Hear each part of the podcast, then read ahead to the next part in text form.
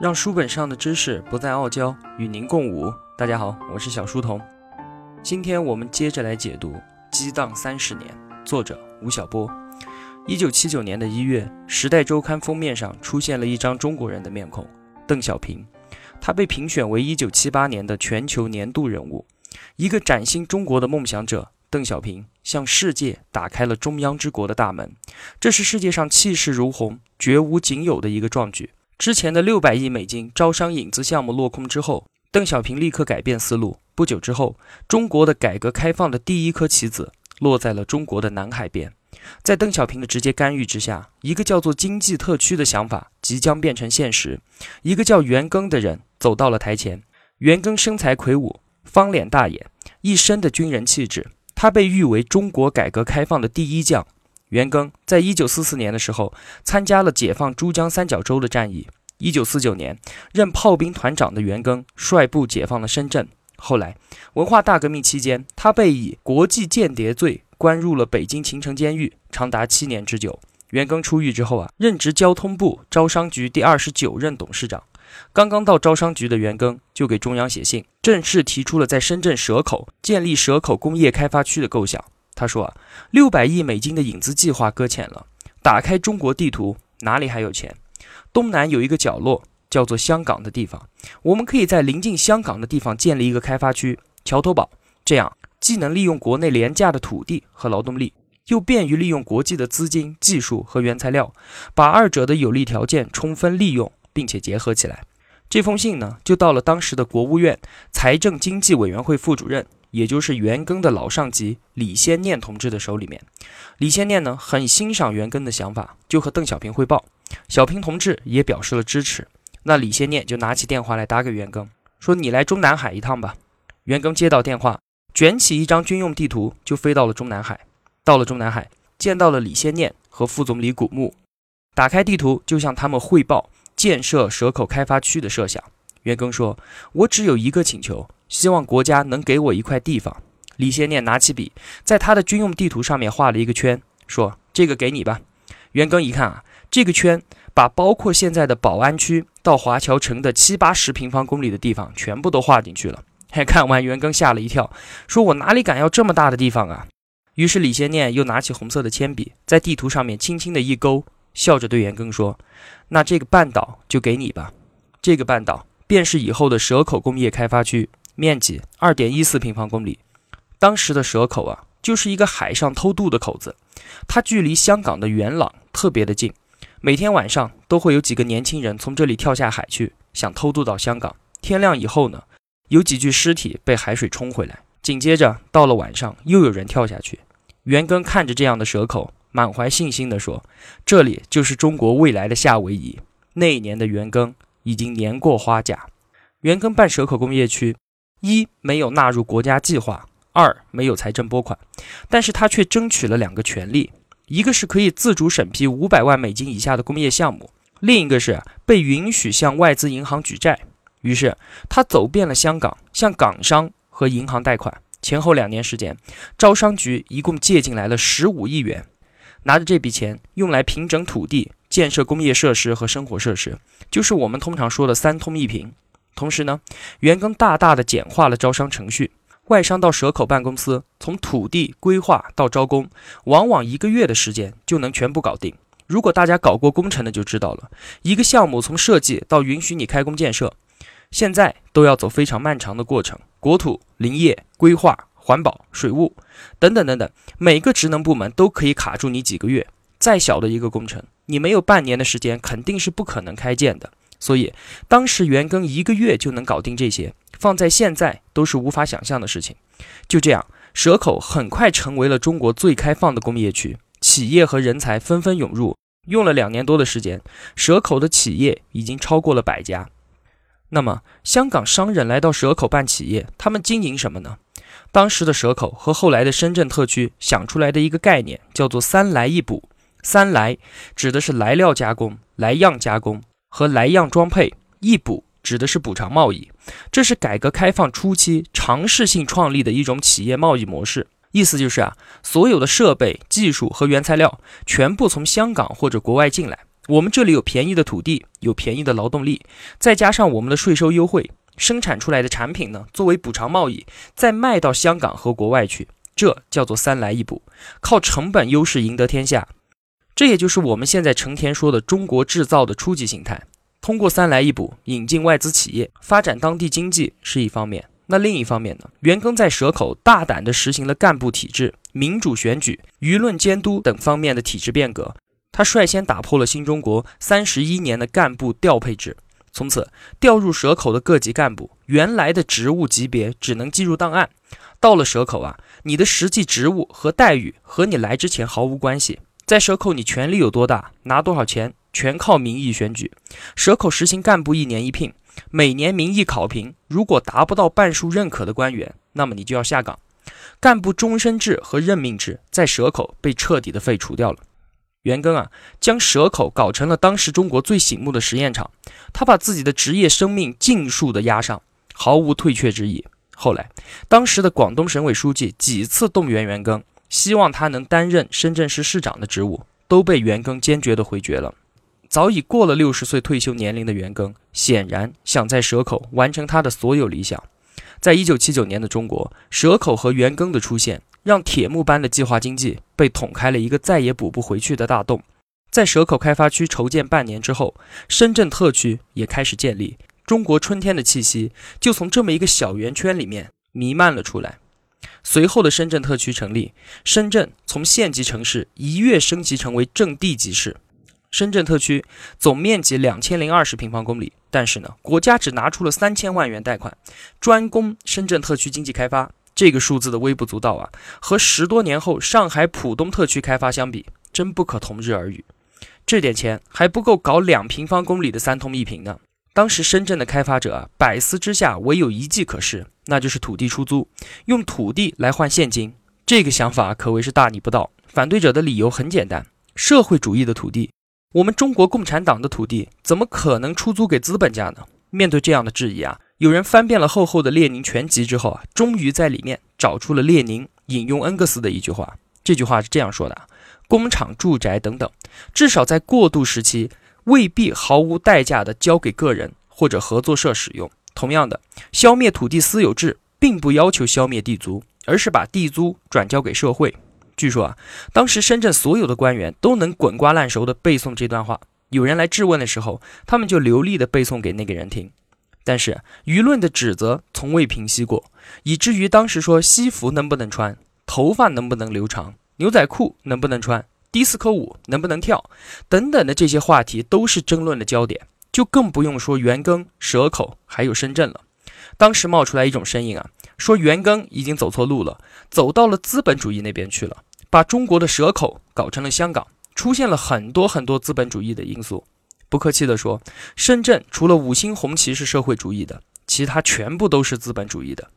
袁庚面对这样的非议啊，并不害怕，他大胆果敢，性格开放豁达。有个小故事啊，说有一天袁庚的一位老同事正在办公室里上班，袁庚跑进来，偷偷地问他说：“哎，你有没有看过风月片？就是毛片，你看过没？”那个时候的毛片啊，应该就是三级片。我们现在说的毛片，应该是特指岛国动作片吧？真枪实弹直入主题的。三级片呢，应该是有唯美背景故事的那种吧？袁庚的同事就说啊，哎，我是南京路上的好八连啊，我怎么能看那种片子啊？没看过，没看过。结果还是被袁庚拉到了香港湾仔的一个录像店里面，看起了风月片。袁庚说啊，你作为共产党员，要敢于批评，对吧？但是你要批评之前，你总要接触啊。不然你凭什么说这个东西的好坏呢？你都无法判断，你有啥资格批评呢？所以啊，这件事情就可以看出袁庚的性格。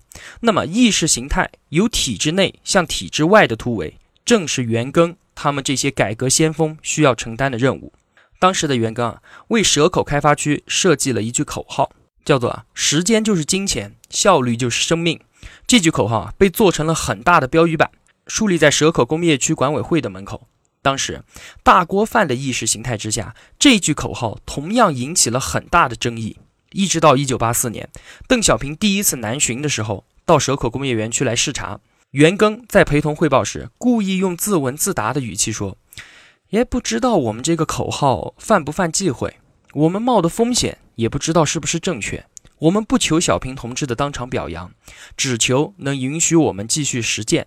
此言一出啊，邓小平和在场的所有人都笑了起来。邓小平简短有力地说了两个字：“很好，很好。”这下好了，所有蛇口工业园区管委会的官员心里面的石头终于落了下来。多年来蛇口的成果得到了小平同志的认可。之后，袁庚感慨地说：“蛇口站住了，中国有希望了。”从此之后。时间就是金钱，效率就是生命。这一句标语风靡全国，全国各省省会都可以看到这条标语，它成了当时最著名的改革经典语录。当口号一旦成为一种精神传播的话，对于改革的推动力量是无法计算的。随着蛇口和深圳的成功，紧接着珠海、汕头、厦门、温州、宁波、南通、连云港、青岛。烟台、上海等等十四个港口城市相继对外开放，我们中国最终形成了全境对外开放的局面。三十多年来，这些沿海城市得到迅速的发展，成为了中国综合实力与竞争力最强的区域。但是，我们把目光再转回到十多年前的蛇口，美国法律大师罗尔斯曾经说过：“建立在个人开明基础上的权威体制，就如同流沙上的高楼，一旦那个权威人物退位。”或者影响力消退，他所具备的进步性便自然而然地消失了。袁庚和他的蛇口正应验了这一论断。一九九二年，已经七十五岁高龄的袁庚交出了他管理了十五年的蛇口。从此之后，蛇口迅速褪去了他的先锋颜色。袁庚所在的中国招商局，在维新派李鸿章创办一百零七年之后，竟然意外的又一次担当了中国商业进步实验者的角色。在英雄般的序幕后，再次因体制羁绊而中途退出前台。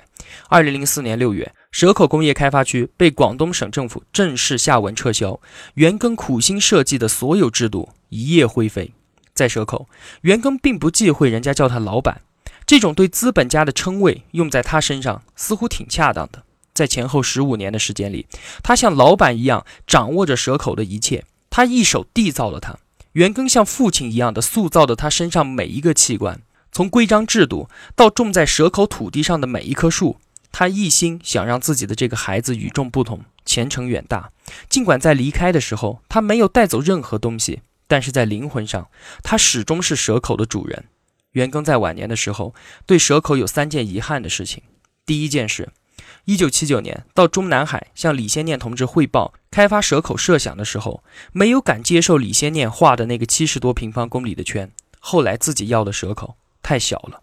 第二件事，一九八二年蛇口的口号其实设计之初是有四句：时间就是金钱，效率就是生命，安全就是法律，顾客就是皇帝。当时啊，谨慎考虑，只留下了前面两句。袁庚啊，肯定想不到十多年后，顾客何止是皇帝，我们顾客已经被商家奉为上帝了，甚至啊，直接把我们顾客当爹都没有什么大不了的事情。第三件事，也是袁庚自己说犯下了一个历史性的错误，他让蛇口错过了另一个也许更有效率的成长模式。这次错过发生在一九八一年，以李嘉诚、霍英东为首的十三位香港企业家来到蛇口参观，他们提出啊，是否能够入股蛇口，共同来开发这片土地的时候，袁庚没有细想，拱拱手说：“谢谢诸位了，我借钱投资下去，还担心收不回来呢，不敢再连累各位。”就这样耍滑头的婉拒了。晚年的袁庚说：“当初如果允许李嘉诚、霍英东他们入股，蛇口将被彻底的资本化。”或许会获得更大的经济动力，这是一个十分具有寓意性的推演。它似乎表明啊，在二十世纪八十年代初，最具有改革精神的中国官员坚信，只要充分放权和锐意改革，自己是完全有能力振兴一方经济的。而九十年代末，他们已经隐约地感觉到，这种体制内的突围已经遭遇极限。或许唯有借助更为强大和更为自由的外来资本的混血，才可能构成进一步的推动。蛇口诞生的太早，因此不可能同时肩负两个时代的命题。袁庚应该是在他离休之前就意识到了这个错误，于是他在任内的最后一项重要决定，力排众议，让蛇口三个下属公司走到了体制之外，实行股份化。这三个公司啊，第一个蛇口工业园区内部结算中心。就是后来的招商银行，它后来居上，一跃成为中国效率最高的银行。第二个是平安保险公司，它后来成为中国最具活力的保险机构。它的当家人是袁庚早年的司机马明哲，这个人后来竟成了中国首富。虽然马明哲后来也澄清自己不是袁庚的司机，而是下属，但是这些已经不重要了。袁庚就是招商银行和平安保险的缔造者。还有第三家公司是南山港口开发公司。晚年的袁庚常常都和他人聊起。如果把整个蛇口都放出体制外，如今的蛇口又将如何呢？实际上，每一个强大的个人，当他面对顽固的制度性障碍的时候，依然会表现得那么无力。当袁庚被派遣到蛇口的时候，他的领导是希望他这位强力而精明的武士能杀出一条血路来。他确实优秀地完成了这个任务，但是啊，袁庚还想完成一项更重大的任务。就是在这块新开拓的土地上构筑一个与原来截然不同的制度，这显然已经超出了他的使命。于是，最后蛇口的落寞便已命中注定。袁庚，一九七一年出生于深圳，一九四九年当上炮兵团长，他率部解放了贫穷的家乡。二零一六年一月三十一日凌晨，就是四个月之前，袁庚在深圳蛇口与世长辞，享年九十九岁。百寿之年，元老先去。这位中国改革开放第一将，值得我们每一位后来人尊重与铭记。他用自己的方式再一次解放了这片土地。他晚年一直居住在蛇口的海滨公寓内，窗外啊，一眼就可以望见香港元朗。他手边常常放着一本相册，里面全是当年与邓小平等国家领导人的合影。日暮时分，一一翻过，竟然恍如前尘隔世。